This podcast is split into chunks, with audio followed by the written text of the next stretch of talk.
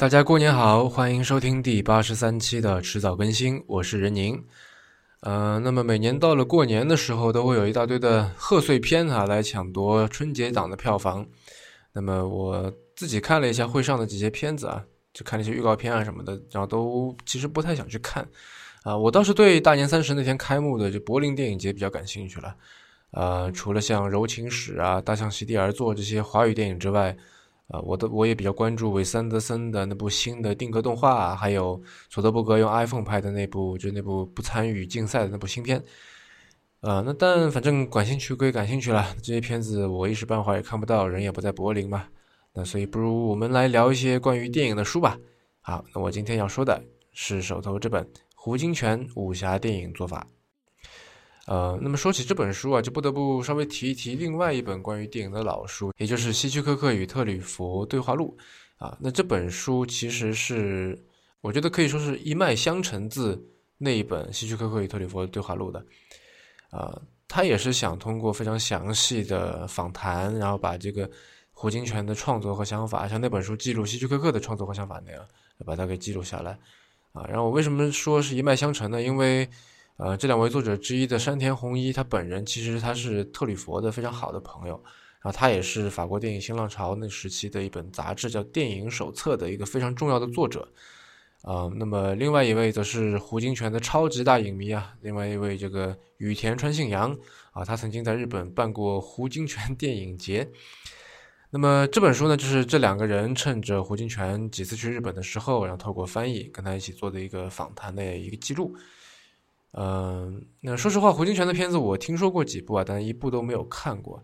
但是就其实完全并不影响我去阅读这本书、理解这本书，因为这本书的初衷是想要有一定的这个传记色彩。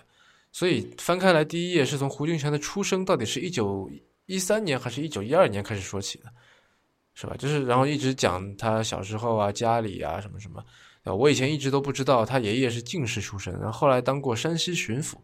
啊，他爸爸十四岁去日本留学，是京都帝国大学，也就是现在的这个京都大学毕业的。然后这个日语比中文要好。回来的时候，后来回来来做企业，开煤煤矿，开面粉厂，呃，做的非常的大。然后他六伯父更加有名，叫胡海门，以前是在早稻田大学留学的，然后当过李大钊的老师，是国民党的元老级人物，然后最后是以国府委员，也就是相当于我们现在共产党的这个。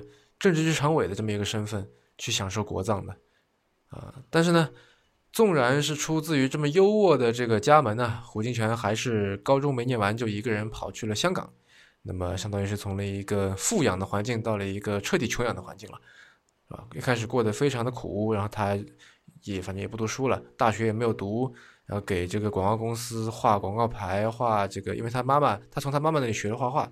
然后他就画这些东西，画布告栏啊什么的，靠这个来赚点钱。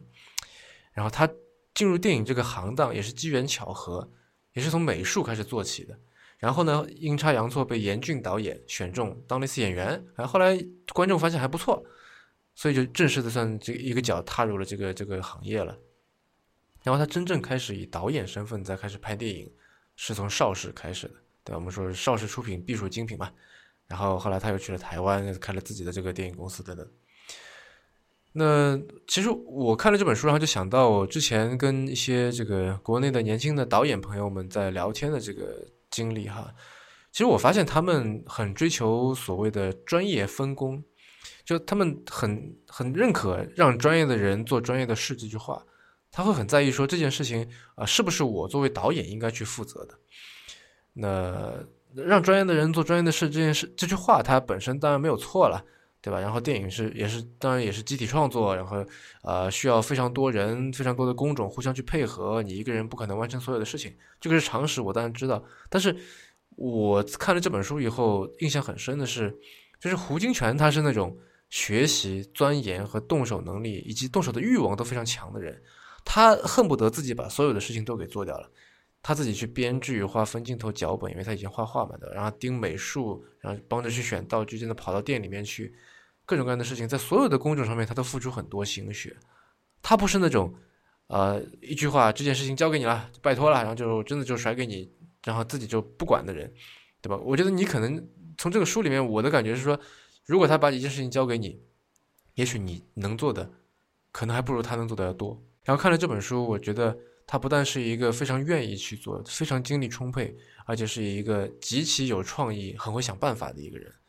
那比方说，在这个他书里面举了一个例子，说在拍《侠女》这部片子的时候，嗯，有一场很有名的戏哈，是在这个竹林里面，然后饰演这个，就他有一个一场戏的这个镜头是说，呃，这个饰演女主角的这个徐峰在一个竹林里面在跑，非常高速的哒跑过去，然后这个镜头始终是对着他的脸，一直都没有变。然后这个访谈者就问说：“这你在当时是怎么做到的？因为在这个。”被摄物体高速运动的情况下面，你要保持这个对焦精确是非常非常难的，尤其在当时。然后这个胡金铨就哈哈笑着说：“这是我给你解密啊，当时怎么做的？他怎么做呢？他在地上挖了一个洞，然后把这个摄影机和导和这个摄影师都放到这个洞里面，然后拉了一根绳子，一头拴在摄影机上面，另外一头拴在徐峰的腰上面，让徐峰呃以这个摄影机为圆心，然后以这根绳子为半径绕着圈跑。”然后访谈者说：“那因为那里面有些镜头是在摄影机和人和这个人物之间是有一些这个竹枝竹叶就出现，因为是在竹林里边嘛。”他说：“那这你是怎么做到的，对吧？如果因为你如果中间有竹子插在那里的话，你一根绳子这样转过去，不就会停，不就会被挡住嘛？”然后他说：“其实，在你看不到的地方是蹲着一个人的，当你绳子扫过来的时候，那个人就把这个竹枝放下，然后过去了再把它竖起来，下面蹲着好多人，对吧？你想想这个场景，我觉得很好玩，而且这个方法我真的觉得非常的妙。”因为这几天不是平昌冬奥会嘛，现在你看这么高速的这些这个一个人滑过去，然后你要非常精确的对着他，很精准的把他动作都给捕捉到，甚至非常细微的动作，一个单板滑雪的运动员滑过去，然后这个他卷起的这个雪尘是吧，随风飞扬，都非常的清楚。在现在你可以很轻易的做到，或者说借助这些设备你可以很轻易的做到，但是在那个时候胡金铨他是纯手工去做这个事情的。而且不光是拍摄，他到了后期剪辑也很有这种，就你可以说 DIY 的精神也好，发明家的态度也好。呃，他甚至还因为这个《侠女》的剪辑，还拿过戛纳电影节给他发的一个叫做“高等技术委员会大奖”的这么一个奖。因为拍摄《侠女》的时候是一九七零年，那个时候其实什么特效技术都还没有，然后你要拍一个人旋转着往上飞升，这个镜头几乎是不可能的。然后，但是胡金铨就通过剪辑的手法，达到了现在类似特效的这个效果，就是拍一个人从原地纵身，然后就螺旋着飞升，一路跳下去，踢云纵，对吧？这种感觉。那他是通过把一个人让他在弹床上面这个跳旋转着起跳，然后这个左边拍几组镜头，右边拍几组镜头，然后把这些镜头这个切碎，这个剪辑到一起。因为人是有这个视网膜残留的嘛，所以你看起来这个动作是连贯的。所以就形成了说，一你看到一个人是嘟噜嘟这样这螺旋，这骆驼一样的这个往下飞，其实他只是在弹窗上面跳了几次而已。那我们通常会觉得说，像跟胡金铨这样一个，呃，可可很有创意，然后就很有执行能力，做事情很认真，特别较真，什么事情都要去想办法把它给完成，又特别不愿意放弃这样的人，你可能跟他共事你会觉得很累，是吧？然后侠女的这个女主角徐峰也在书后面的一篇访谈里面。提到了跟胡金铨一起做事情有多么的恐怖，他是这么说的：侠女开镜的第一天，有四十多位台湾记者来探访，当时是拍我在一条小路上和二十多个敌人对打，当然不能马上就 OK，不断 NG，拍了数十次都是在拍那场戏。拍完之后，我脱下头套一看，头发已湿透了，戏服里面的衣服也全给汗水弄湿了，演了好多次都不行，NG NG NG。他稍微不满意就 NG 了，真的是累得要死了。第一天就尝尽了他那严格的滋味，那是我对胡导演不能忘记的回忆。不过自从那次开始，我也明白了什么是演技，从这个意思上来说，也是叫我难忘的。我一个人和二十多个男剑客对打，实在很辛苦。对方是一个接着一个上，我是站在路的这一边，要跟所有杀过来的对手过招。拍完又拍，拍完又拍，NG 了十多回，而且在打完之后还要以这个姿势收场。（括号说着，徐峰张开双腿，用力踏在地上，提剑在胸前摆出姿势让我们看。然后访谈者说，其后在迎春阁之风波和忠烈图中，这个姿势成为了徐峰的风格嘞。然后徐峰回答说：“是的，但是非常累，因为我要和这么多男人对打，最后还用这个姿势收场。就这样，腿累得打颤，站也站不稳。这时候，胡导演跑过来，说那样不行，然后一脚踢在了我那伸长了的腿上。我向前一扑，几乎趴倒在地上，但也忍住了。不过感到很委屈和气愤，真的哭了出来，眼泪都涌出来了。就是这样，回到家里，晚上怎么也睡不着，心想这样下去可不行。特别是我们这些试镜后晋升演员的人，全都很怕胡导演。嗯，听完徐峰的这段描述，其实。让我想起了乔布斯，因为之前我在一篇文章里面看到说，这个有一次乔布斯就还是很早以前了，嗯，乔布斯跟 Johnny Ive 在开会，然后有关于某一个，我记得是关于某一个设计吧，他们有一点争执还是怎么样，啊，然后乔布斯就说这个东西不行，你要重新来过，怎么样？然后 Ive 就跟乔布斯说，你不能这个样子，对吧？因为就是我很关心我的这个团队，我们一起做出这个东西来了，你不能这样说，一下子就把我们都给否定掉了。然后乔布斯就说。啊，他说你你其实就只是虚荣而已，你并不是真的在乎你的团队，在乎他们怎么感受，你只是希望别人喜欢你。然后艾弗说，他那时候觉得乔布斯说的完全都是对的，是吧？就我也觉得没错啊，因为根据我自己的经验，要把一件事情做好，我觉得可能最不需要的就是老好人吧。老好人在很多时候都是没有用的，甚至他会成为事情的障碍。嗯，今天要介绍的第二本书是双雪涛的《飞行家》。那双雪涛是近几年崭露头角的青年作家了。他是沈阳人，然后现在住在北京，所以他大多数的这个故事啊，都发生在北方。那么这本《飞行家》是双雪涛最新的这个短篇小说集哈。呃，然后大概是为了推动销售吧，我才在这个书的封面和腰封上面印了许多赞美性的话，比方说。为那些被侮辱、被损害的人，为我们人性中珍贵的瞬间留下一些虚构的记录。呃，大雪覆盖不了凡人的热血。呃，尊严和自由在绝境逢生之类的话。啊，但是我觉得这些话、这些夸奖，其实没有一句真正说到点上。因为如果你光看这些话的话，你会就会感觉如就会有一种双雪涛好像是一个斗士。是个一点就着的人，热血啊什么的。就是他写小说是为了要主持正义，要摇旗呐喊，去这个扶强，去这个锄强扶弱，对吧？类似这种感觉。但其实双雪涛完全不是这样子的。我们可以来看看这本小说里面这些故事的结尾啊，在这个光明堂里面，我这个第一人称的我背着孤鸟儿里面的一个角色，往这个不知道有没有人，他走了一夜啊，然后他往这个不知道有没有人、有没有吃的东西的家里面走。心里想的是要下三碗面，每碗里面都要有葱花和鸡蛋，是吧？然后在《飞行家》里边，这个同名的这这个篇小说里边，里面有个角色李明奇，花费大半生的心血的这个热气球升上天，他们都坐上去了，还有个人坐着轮椅也坐上去了，他们要从沈阳飞到南美洲去，飞不到也没有关系。在这个北方化为乌有那篇小说里面，那个不知道名字的女孩最后说完了故事，然后就走了。然后到底下楼底下一手摇晃着一个烟花，消失在黑暗里面，对吧？在那篇宽稳的片里面，这个第一人第一人称的这个我一丝不挂的抱着那一只叫做孩子的这个海豚在海池里面游泳，是吧？就双雪涛他不是一个呃什么我有笔如刀那样的这种作家，他显然是一个带着一点一点虚无色彩的非常天真浪漫的这么一个和平主义者。是吧？他的小说能够帮助我们在遇到麻烦的时候找到自己的问题，帮助我们，呃，能够更好的跟许多非常恶心的事情去相处，非常操蛋的事情去相处。但如果你想让他就借他去争辩什么，去攻击什么，去抨击什么，我觉得那你就是找找错人了。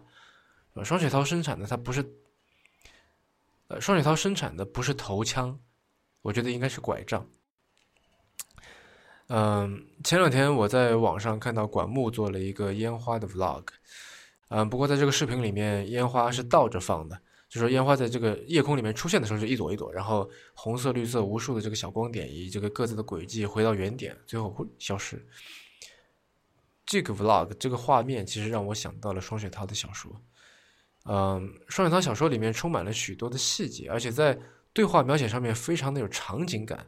很像是电影台词，很像是电影对白，像到了一个地步，是我给一个导演朋友看过以后，他说看完文字，脑子里面就已经出现非常具体的画面了，连甚至运镜的方案都有了。啊，比方说在光明堂里面有这样一段，我觉得描写的非常活灵活现哈。我给大家读一读。其实刚才说到九星堂，我便感觉到饥肠辘辘，重新披上军大衣，继续往前走。果然，路的右手边被两棵枯树遮着，一个二层的小楼戳在那里，挂个牌子，自上而下写着“工人之家”。我推开木门，一条窄走廊，黑洞洞，侧面是楼梯。收发室里烟雾缭绕，几人在打扑克。一人拉开窗户说：“干什么的？”我说：“我找张亚峰。”他说：“二楼。”我沿着楼梯走上去，缓步台的墙上挂着一幅画，一个高挑的金发男人穿着长袍，怀里抱着一只羊羔。又上了半截楼梯，看见一个活动室，有十几排木头长椅，都空着。镜前面的舞台上，两男两女在跳舞。第一排的长椅上坐着一个女人，手扶着收音机，看着。老高，你那腰是假的。坐着的女人说。老高说：“这曲子太快，我有点跟不上。”女人说：“把人家手摸了一上午，现在跟我说曲子快了。”老高的舞伴说：“这傻逼就是手攥得紧。”坐着的女人说：“再来一遍，再不行回家找你媳妇去。”半身不遂，还天天舔着脸来。舞台上另一个男人看见了我说：“找谁？”我一边打开书包一边说：“张亚峰在吗？”坐着的女人回头说：“这儿呢。”我走过去，看见她穿着裙子，腿上穿着丝袜。一只脚从鞋里拿出来，放在另一条腿上。他说：“你谁啊？”我说：“我是张国富的儿子，我叫张默，这是大姑的信。”他接过信封，说：“写给我的。”我说：“不是，写给我爸的。”他没说出姓瓤，看着我的脸说：“你爸呢？”我说：“出去打工了。”他让我来找你，就一个冬天。他说：“厂子呢？”我说：“黄了，从厂子出来两年了。”他低头整了整裙子，说：“你带钱了吗？”我一惊，说：“没有。”他的脸型和我爸一模一样，方脸，但是鼻梁要高些，眼睛细长，皮肤也白，只是眼角的皱纹多，好像九叠的衣服。他说：“胆儿真肥啊，以为破信能当钞票用。”书包里还有啥？我说：“都是课本。”他低头揉了揉脚，说：“你家那台电视还在吗？”我说。不在了，你怎么知道我家有电视？他说：“废话，那是我从美国背回来的，一台给了你爷，一台给了你爸结婚用。你大姑差点要了我命，我他妈也不是孙悟空，能背三台电视回来，哪儿去了？”我说：“借邻居看两天。”他点点头说：“吃了吗？”我说：“昨晚吃的挺饱。”他对老高说：“跟厨房说，给下碗热汤面。”老高说：“好嘞，记我账上。”他从丝袜里拿出两块钱，说：“嫌你。”老高已经下了楼，面来了，上面还有个鸡蛋。他把袋子倒了倒，重新开始播放。